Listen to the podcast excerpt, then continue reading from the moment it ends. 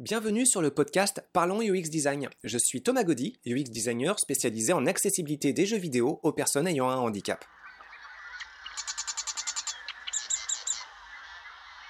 Salut à tous pour ce nouveau podcast. Alors pour celui-ci, on va parler de dark pattern. Les dark patterns, en fait, c'est une pratique de UX design qui consiste à ne pas rendre service aux utilisateurs, comme en général c'est le propos dans ce métier, mais plutôt aux marchands, en fait. Donc il s'agit en quelque sorte de proposer des astuces de présentation d'interface au détriment de l'utilisateur et de l'utilisatrice de l'interface pour euh, souvent amener à faire euh, plus de dépenses. Euh, bah voilà, souvent ça se résume à ça en fait, c'est juste plus de dépenses. Alors ce qui est intéressant avec les, dark patterns, c'est que ça se présente sous tout plein de, de facettes. Et il n'y a pas très longtemps, en fait, je suis tombé sur un petit florilège. Souvent, c'est pas un mécanisme de dark pattern, c'est tout un ensemble. Et puis, mis bout à bout, bah, ça fait tout un système qui qui peut vraiment bien prendre la tête, qui peut être euh, parfois euh, décourageant pour réussir à s'en sortir euh, sur la procédure d'achat qu'on espère, mais en fait qui se déroule totalement autrement. Et c'est souvent un peu plus clair de donner des exemples. Alors je vais donner un exemple avec une expérience personnelle. le contexte d'abord.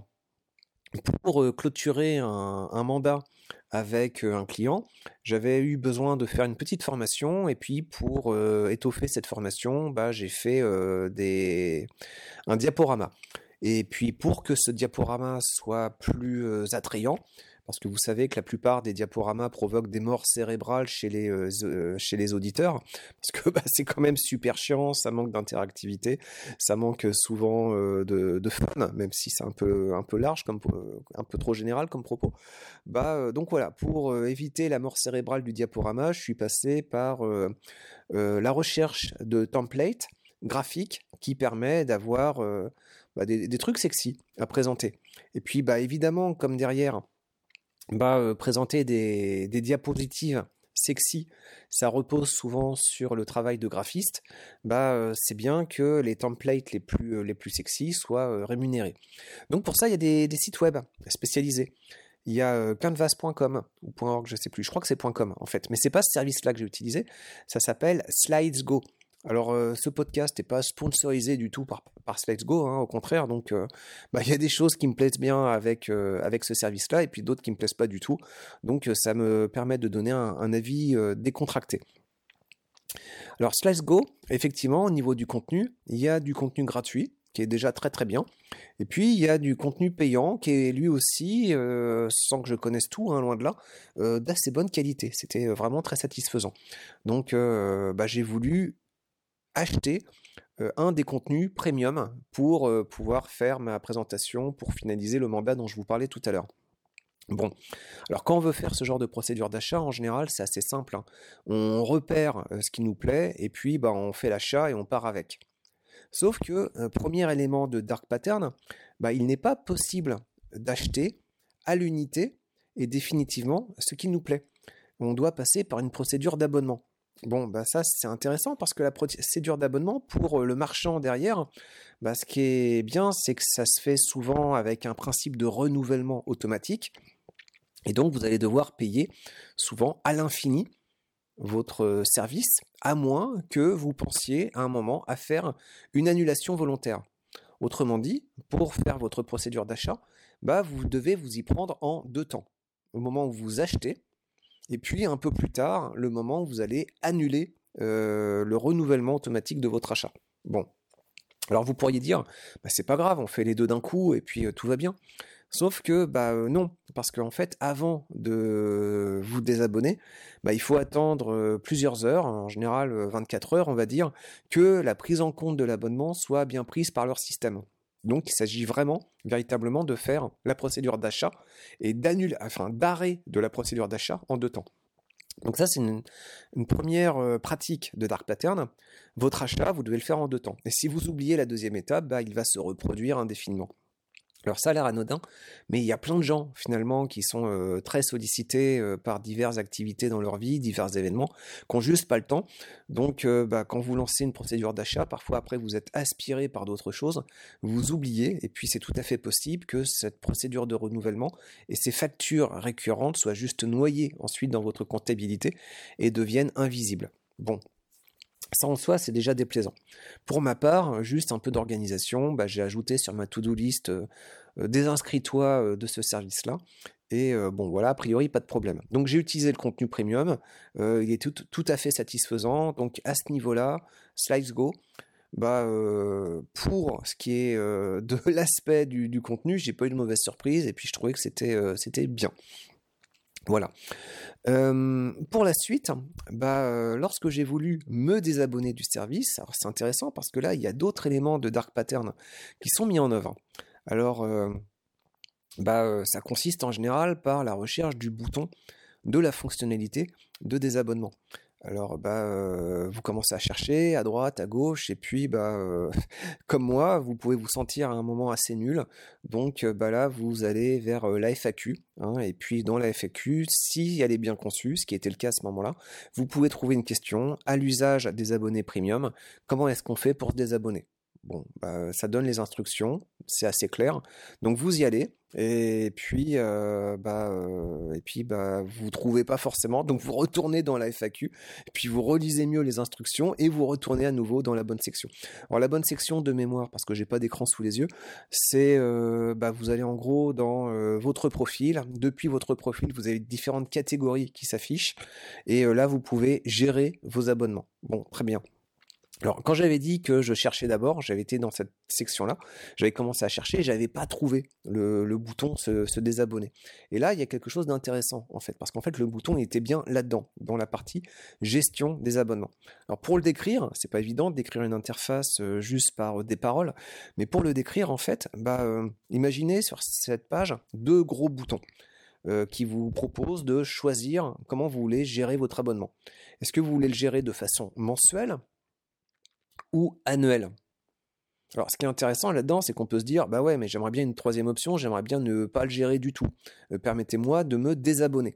Mais non, en fait, ces deux boutons, c'est euh, qu'est-ce que tu veux comme abonnement, mensuel ou annuel? Bon, puis après, c'est un peu noyé avec du texte. Il y a des conditions d'utilisation, il y a des explications qui sont données ici et là, il y a des renseignements, et puis bon bah voilà. Donc en passant une première fois sur cette page, je me disais bon c'est quoi, c'est pas là que ça se passe en fait. Donc voilà FAQ qui confirme que c'est bien là-dedans, donc je retourne là-dedans, je creuse un petit peu plus, et puis bah en fait si il y a bien un bouton se désabonner. Alors il y a plusieurs facteurs très intéressants qui renvoient à des principes, des pratiques de dark pattern. C'est que bah, d'une part ce bouton bah, il n'avait pas une gueule de bouton, pour commencer. Il avait une gueule de texte. Alors ça existe, hein, ça c'est pas euh, pas un truc euh, alien en soi, on appelle ça un bouton lien. C'est-à-dire c'est un lien hypertexte qui fait office de bouton. C'est euh, bon voilà, un peu entre les deux. Sauf que ce bouton lien, bah il n'avait pas non plus une gueule vraiment de lien hypertexte. Il avait plus une gueule de texte non interactif. Voilà, c'est tout de suite un peu plus compliqué. Ce qui fait qu'on le reconnaît comme étant euh, un bouton lien, bah, c'est quand on passe la souris par-dessus. Là, il y a bien le texte qui réagit et qui passe d'une autre couleur. Bon, premier élément, c'est pas véritablement un bouton, c'est un lien. Et euh, ce lien, donc, bah, il n'est même pas euh, habillé convenablement sous la forme d'un lien hypertexte. Il a une gueule de texte non interactif et il faut vraiment passer la souris dessus pour se rendre compte qu'il réagit au curseur. Donc, euh, bah, ça, c'est pas évident. Mais c'est pas tout, en fait. C'est pas juste l'apparence. C'est aussi la disposition. Donc au niveau de la disposition, euh, moi j'avais pas à ce moment-là un écran qui était euh, tout à fait dans les standards 1080 euh, pixels, 1920 pixels de largeur par 1080 pixels de hauteur. J'avais un standard un petit peu inférieur, mais qui reste quand même dans une résolution somme toute assez courante pour un ordinateur portable. C'était un ordinateur portable. Et donc, bah, quand on va sur la gestion de mon abonnement, bah, le bouton n'était pas présent par défaut sur l'écran. Euh, autrement dit, bah, il fallait que je fasse défiler l'écran vers le bas au moyen de la barre d'ascenseur ou de la petite molette centrale de la souris. Donc ça, ça veut dire que c'est quand même une fonctionnalité essentielle. Et cette fonctionnalité essentielle, bah, euh, les gros malins de designers, ils les ont pas placés de base sur l'écran. Il faut faire défiler. Et de base sur l'écran, il y a pas mal d'informations, mais c'est de l'information donc non pertinente pour cette recherche-là, et elle est ailleurs. Alors, c'est pas tout. Une fois qu'on fait défiler l'écran, bah, le bouton reste caché. C'est-à-dire que quand on scanne les informations rapidement, alors on a tendance en fait à les scanner euh, très rapidement de gauche à droite pour repérer un titre, de haut en bas en suivant la partie gauche de l'écran pour essayer de repérer globalement la structure, ce qui fait que les boutons qui sont un peu dans les angles morts, c'est plutôt, les informations de façon plus générale, c'est plutôt les informations qui se trouvent en bas à droite. Et puis bah là vous avez deviné, évidemment, euh, ce bouton se trouve en bas à droite. Alors après, par des jeux d'alignement, on peut les repérer. Donc quand le bouton suit des ordonnancements un petit peu précis par des histoires de lignes de fuite, bah, ce bouton finit par tomber dessus. Mais là, ce qui est intéressant, c'est que ce bouton-là, il est en décalage par rapport à tout. Il, ne s'alignait proprement avec rien. Donc la disposition générale était sur deux colonnes, euh, le bouton était sur la colonne de droite, plutôt en bas, il faut faire défiler, mais il est mal aligné sur cette colonne, ce qui fait que quand on fait un scan rapide du contenu de cette deuxième colonne à droite, bah on ne le repère pas forcément. En tout cas, pour ma part, je ne l'avais pas repéré. Bon, donc il y a d'une part la gueule du bouton qui ressemble pas à un bouton, euh, qui est en fait un lien, qui ressemble pas à un lien, qui est disposé euh, bah, pas de base sur l'écran, qui est pas aligné avec le reste des informations, mais ça ne s'arrête pas là. Euh, ça continue en fait, c'est que bah, c'est donc un bouton lien. Mais si on regarde un petit peu tous les éléments interactifs sur l'écran, eh bien tous les éléments ont une certaine taille d'affichage de texte. Et ce bouton lien, en fait, bah, au niveau de la page, c'est le bouton lien avec le texte le plus petit. Donc comme ça, en plus, ça permet de s'assurer que des personnes ne vont pas réussir convenablement à le lire. Et donc ne vont pas forcément le repérer. Bon, ok. J'allais dire très bien, mais non, c'est pas bien du tout. C'est pour l'instant juste une succession de foutage de gueule. C'est honteux ce qu'ils sont en train de faire.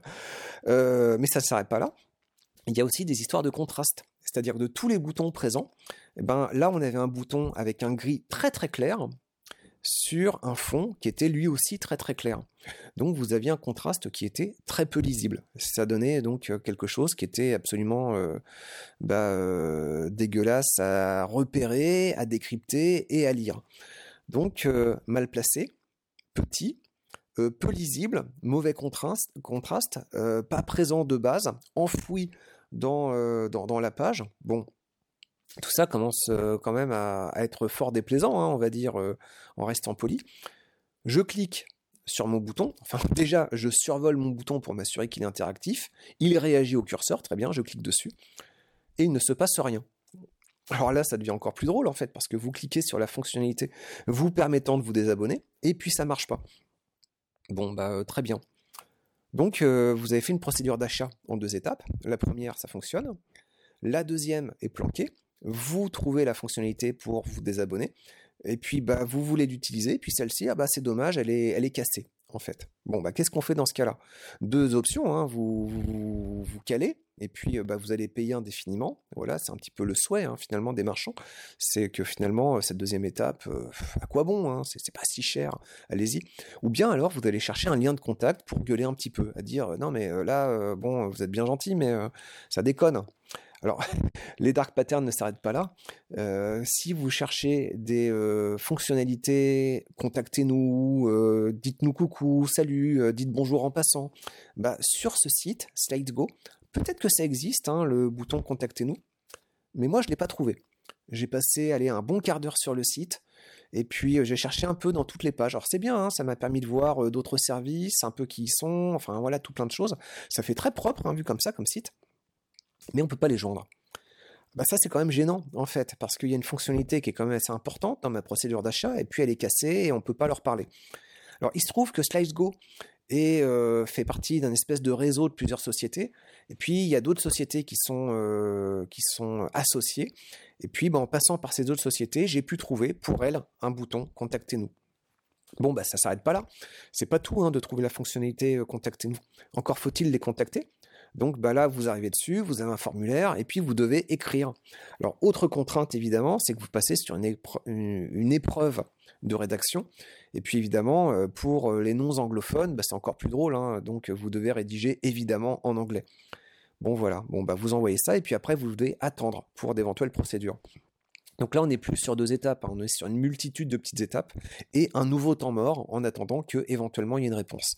Moi, à ce niveau-là, donc l'autre service c'était FreePix. Il faut reconnaître que les gens ont réagi rapidement. En moins de 24 heures, j'avais une réponse. Merci beaucoup au staff de FreePix qui me répond que bah, c'est pas le bon service de contact. Hein. Ils sont effectivement associés, mais euh, c'est pas eux qu'il faut répondre. Donc, on m'a envoyé le lien de contact de SlidesGo. Alors j'ai réécrit mon mail. Là, à ce niveau-là, c'était pas trop mal fichu. Et euh, j'ai pu récupérer mon message pour le copier-coller auprès de SliceGo. Et puis finalement, bah, j'ai refait un essai et à ce moment-là, le bouton désabonnement euh, fonctionnait. Donc euh, ça, c'est cool.